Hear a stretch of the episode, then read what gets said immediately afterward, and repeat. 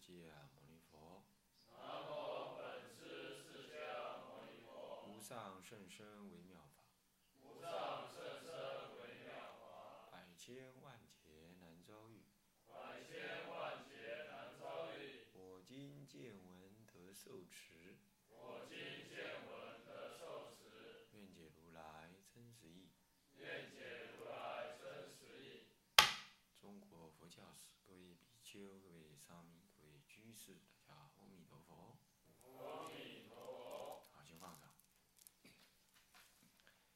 哎，我们上一堂课呢，嗯，我们进行了甲三的乙一，何谓佛教史，跟大家谈完了。现在我们进行乙二，佛教史研究的目的与价值何在？这方面，其实这就是一个，嗯，如果你是一个佛教史学家，你应该有的一个。治史的一个基本的态度，啊，那呃，如果更进一步的，可以更进一步说了，这也就是佛教史观了，可以这么讲，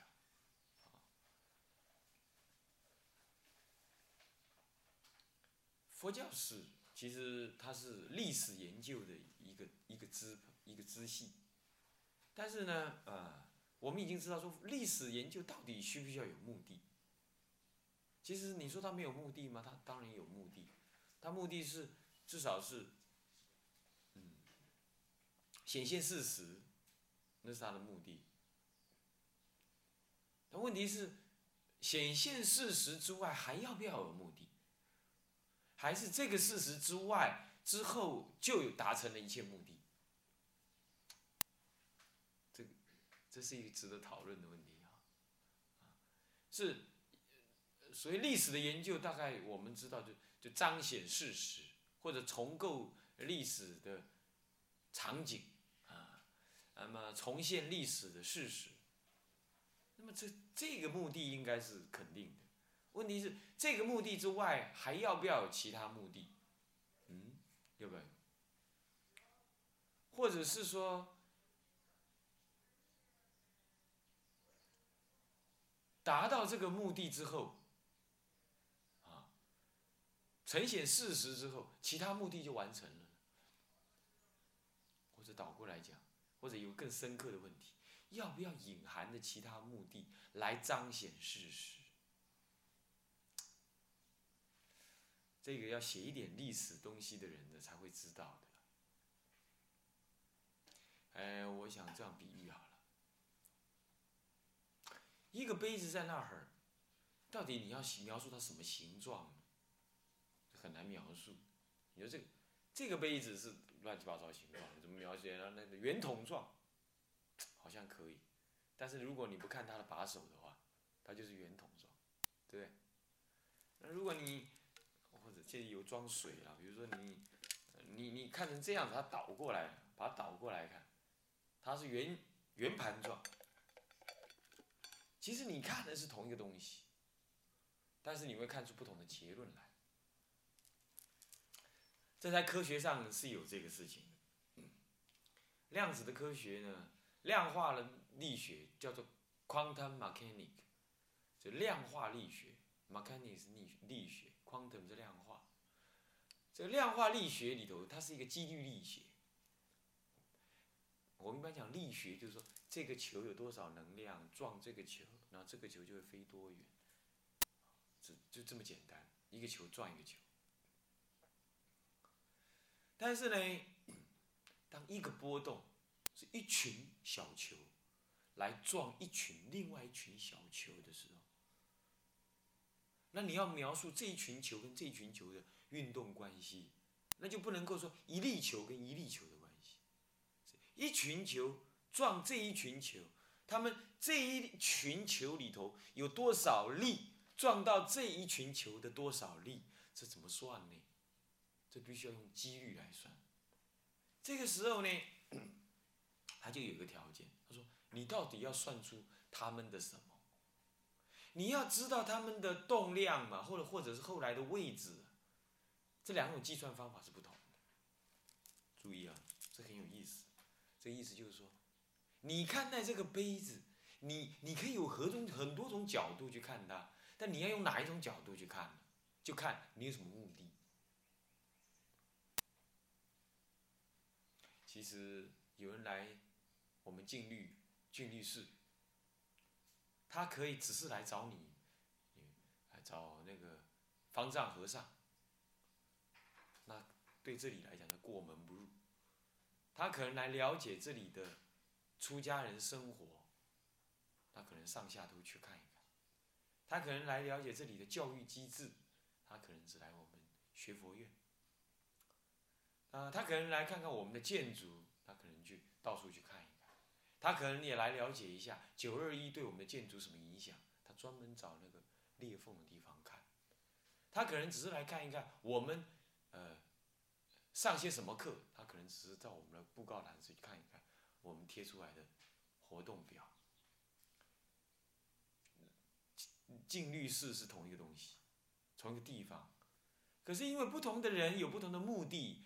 他来到这个地方，他的素材是同一个，可是呢，他要看的东西是不一样的，听懂意思吗？所以说啊，历史的研究啊，有时候绝对会跟它的结果怎么样，几乎绝对会跟你的这个做历史的那个人呢，他的他想要得到历史的什么很有关系。比如现在人很多人。我说现在有外面卖那个什么三三国商用《三国演义》，老天呐，《三国演义》还分商用，还有分，难道还分那个政治用、商用？为什么？因为他用做生意的角度来解读《三国演义》这部书的内容，这样你就了解。历史研究，简单的说，好像历史研究就是呈现历史的事实。格林伍说，用一种同情的理解来重现历史的事件。虽然很多人对他看法不一定认同，但基本上这是历史的任务。但是光这句话，目的就很多。你要用什么角度去重现？你想重现什么？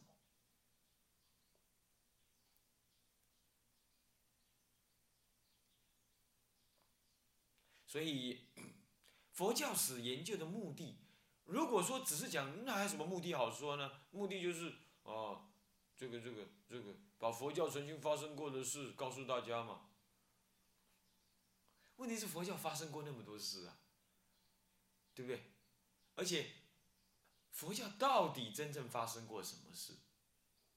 其实，素材就摆在那儿，他不会自己讲话。是你心里头想，我要知道佛教发生哪一种事，你才会去找素材，你懂我意思吗？比如说你要去找帝王跟佛教之间的关系，国家政治在护持佛法这件事情上有什么关系，或者影响佛教发展这件事情有什么关系？好，那你就专门去找那个国家的法令，有关宗教的法令。还有依于这宗教法令定某一条法令之后呢，那个那个地区的佛教有什么发展？你要这样去爬书啊，去理解啊，然后你才会得到说，哦，这个国家当定什么法令的时候啊，这个这个佛教呢就会怎么反应，就会这样。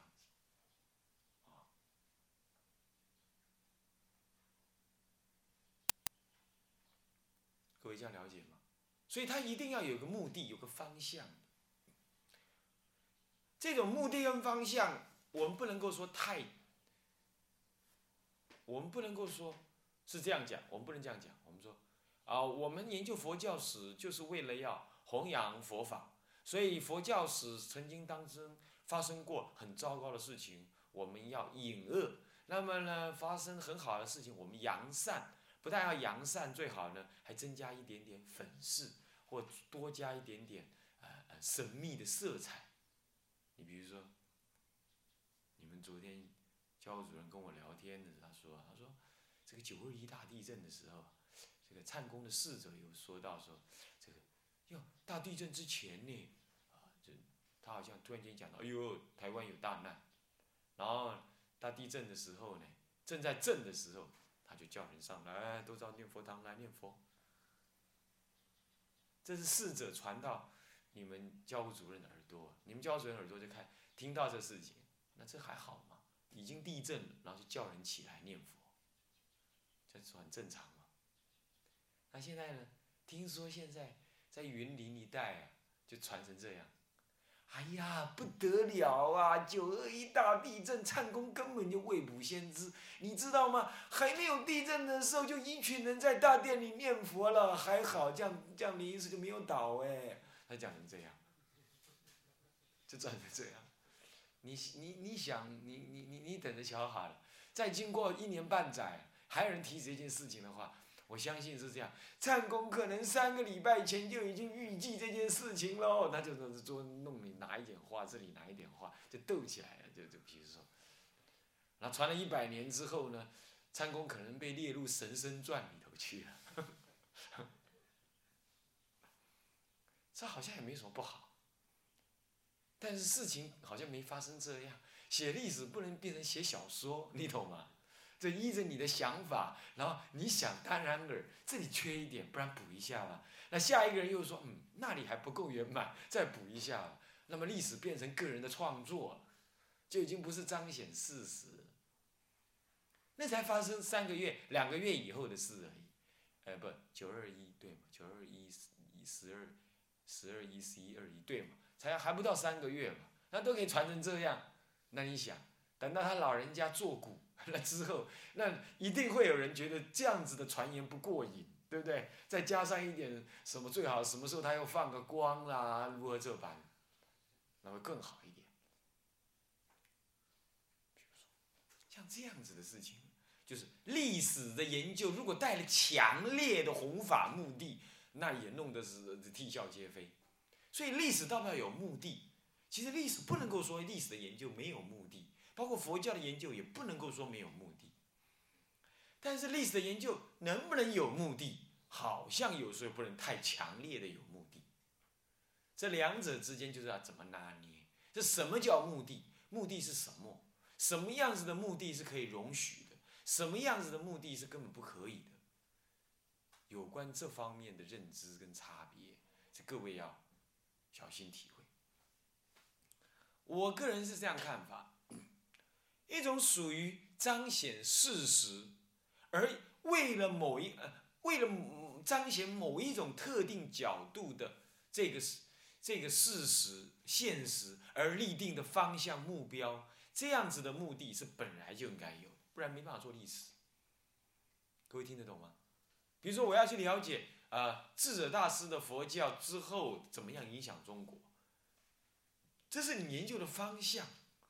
你也可以说那是一个目的，这是可以的。但是如果说你要牺牲历史的事实，然后你自己去创造历史，那这样历史就不成其为历史，那不叫目的，对不对？那叫虚构。各位理解吗？所以历史的研究可以有各种方向，但我们不能够有事实。彰显事实以外的任何人为的目的，我们不应该加进去。比如说这样，啊，啊，为了，啊，为了什么？为了国家民族，所以我要把呃这个啊中华民国的历史写得非常非常的完美 perfect。对，从来呢，呃，蒋经国呢没有做错事，那么呢，蒋介石呢几乎变成神了。你你有看过？你有，你有没有看？光没看过，有人在拜神的时候，也把蒋蒋介石拿进去拜。你有没有看过？你没看过啊？太少见多少是这少见多怪了。我就亲眼看过，还那个雕像还雕了什么呢？还雕了他配了一把枪，啊，还那个车上还挂了一排子弹，是这样，威风凛凛，下面写的，是吧？蒋公中正正神，啊，就这么写的，哇，太离谱了，啊，那么这这样子的历史呢，要把它神格化，是为了国家的目的，或为了为了一个民族的目的，你这样去写历史，历史会终究会被人家唾弃。可是你们同学在写作业的时候，有一个人写的不错，嗯，他很有正，他很有主见。他说，虽然是这样子，基本上历史是要呈现事实，可是如果事实呢，这个这个这个这个铺路的太快啊，会影响国家民族的团结啊，可以暂时隐藏一下，这个是负面的隐藏啊，历史是可以接受的。就像美国，美国也有所谓的解密历史。解密是三十年之后解密这个事，就就你现在就曝光的话，那简直完了，这世界大战，比如说这意思，这样懂意思吗？或者是说国家经济会动荡，比如说有个什么阳光法案，这个这种话是为了一种某一种目的而建立的，但你真正能够阳光吗？那不可能，那是不可能。比如说，比如说国家的。两国跟两国之间战争，那可能已经运作很久了，啊，突然间宣战，在还没宣战之前，两国绝对不会曝光。为什么？一曝光的话，两国的经济和民族啊、民社会秩序完全陷入恐慌。他一定准备宣战，但是呢，偷偷准备。然后时候到了，好，大家来嘛，你敢宣布我就宣布，好，宣布，宣布，宣布，已经准备了好几年了，都可能。还比如说。某个银行要倒闭，那糟糕了，他呢赶快去找财政部长，你丢丢六厘微波，九厘也要修，为什么呢？我要倒了，嗯，倒了，他说哦这样子，哎，我们想想看怎么办？哦，这个这个这样那样了，党营事业支持你了，我们把股票，我们把股票让它跌了，跌了之后我们赶快去买了，逢低买进，买了之后呢，再让它炒炒炒炒炒，再把股票炒热，然后再把它卖出。可怜老百姓就笨笨的，是不是这样子啊？那么，那么就，呃，股票下跌被套牢啊，那么呢，看到呢就开始上涨，笨笨的就开始买，开始买，开始买，然后这钱就一直赚赚赚，差价就被政党赚走了。比如说这种意思咯。但是呢，银行要倒，你能够让你知，让人家知道吗？不能知道，一知道就挤兑了嘛，是不是这样子啊？那么这个银行又牵涉到另外一个建设公司，那个建设公司又跟另外一个银行融资。那么那个银行呢，又投资海外，海外又买了很多他的股票，哇，那一连锁下来，海外的股票也跌，那个那个建设公司融资也没，那么呢，这个银行也倒，那这这股牌效应咚咚咚一倒，十几家银行全倒，老百姓就抓狂了。然后有人就开始，哎，又来移民了，要把美金领出来哦，赶快逃到国外去了，哇，这这台台币又贬值贬值贬值，哇，老百姓的。净你你你手头上本来存了一百万，跟美金比起来还可以三，还可以三十几万。比如说，那那现在变成多少？现在变成十万了，嗯，完了，那老百姓整个都一一夕之一夜之间穷下去了。你说这样的历史，你说这样的事实能够让人家知道吗？不能。所以这个时候需要政府压下来，暗盘赶快把它解决掉，暗中把它解决。所以说历史没有错，历史的唯一目的就彰显事实，但是并不是意味着随时去彰显那个事实。如果我们研究历史是二十年、三十、呃一百年以前的历史，我想彰显事实应该没有什么问题。那么美国他研究他开放三十年以以前的全部解密，全部解密，懂意思吗？那三十年以内，对不起，美国这个龌龊的政府。他其实他还是不敢很多很多事情，他不敢让人家知道。比如说，他就暗杀了戴笠将军，蒋蒋中正最重要的一位一位一位一位将军，对？暗杀，这是大家都知道。但是呢，他就是硬压下来，因为这段恩怨还没结束啊，所以还不能解密。他还是有选择的解密。那你看看。像这一类的事情，国家呀是兵不厌诈，你哪里能够开放 open？但是，一百年以前的历史，大概如果我们还为它而虚假制造一些假的历史啊，时代经验告诉我们行不通。比如说我七年前到美国去巡回演讲，讲了二十一，讲了一个礼一一个月，讲了二十七场还几场，里头有到什么什么大学的啦，也有到那个台独的那个那个那个，七年前台独还不是还是不是说很那个的，那台独的那个那个那个那个那个会那个会员的地方了，啊，他们还有台独人士回去听的啦，那什么的啦，那我跟他们聊起来，他们为什么会这么讨厌？不要讲恨，这么讨厌、鄙视这个国民政府，因为他觉得他都被骗。像许信良，啊，张俊宏，你知道吗？他们当时都是国民党内的精英哎，超级的精英哎，是国民党培养的那个政治精英当中的一个，层级差不多等于张孝言他们他为什么会现在搞了根本完全是党外，乃至于还反国民党？为什么会这样？因为他一出国之后才发现，哇塞，我读那个什么历史啊，全部都被骗了。他开始反省。那我们呢？我们这些人一辈子没出过国的，当然就只好读国民党版的历史。那你你也过得很安稳嘛？是不是这样的？但是有人就会去发现事实，他就会觉醒。那你能够说我们没觉醒吗？其实没觉醒能搞更幸福，是不是这样子啊？是不是这样子啊？什么叫觉醒呢？觉醒时发现自己被骗了，更更痛苦而已。那还不如永远被骗来的好一点，对不对？这个是。你的婚姻专家啊，有这么说，有个女人呢，写写封信问那个婚姻专家，她说：“我以前哦有男朋友，而且为我那男朋友堕过胎，现在我跟这个很很新的男朋友已经论及婚嫁，请问我要不要跟他坦白？”那个那个婚姻专家跟他讲：“你不要傻啦，你千万不能讲，你要矢口否认。”你一定要表现你是一个纯纯的少女，嗯，是这样才可以的。然后那个女的，哦，这样子哦，他就听下去了。然后我们听下来，我们觉得莞尔一笑。为什么？因为中国究竟还是那种男人沙文主义，他不能容受什么呢？他的最爱的人呢有所缺憾，我可以干。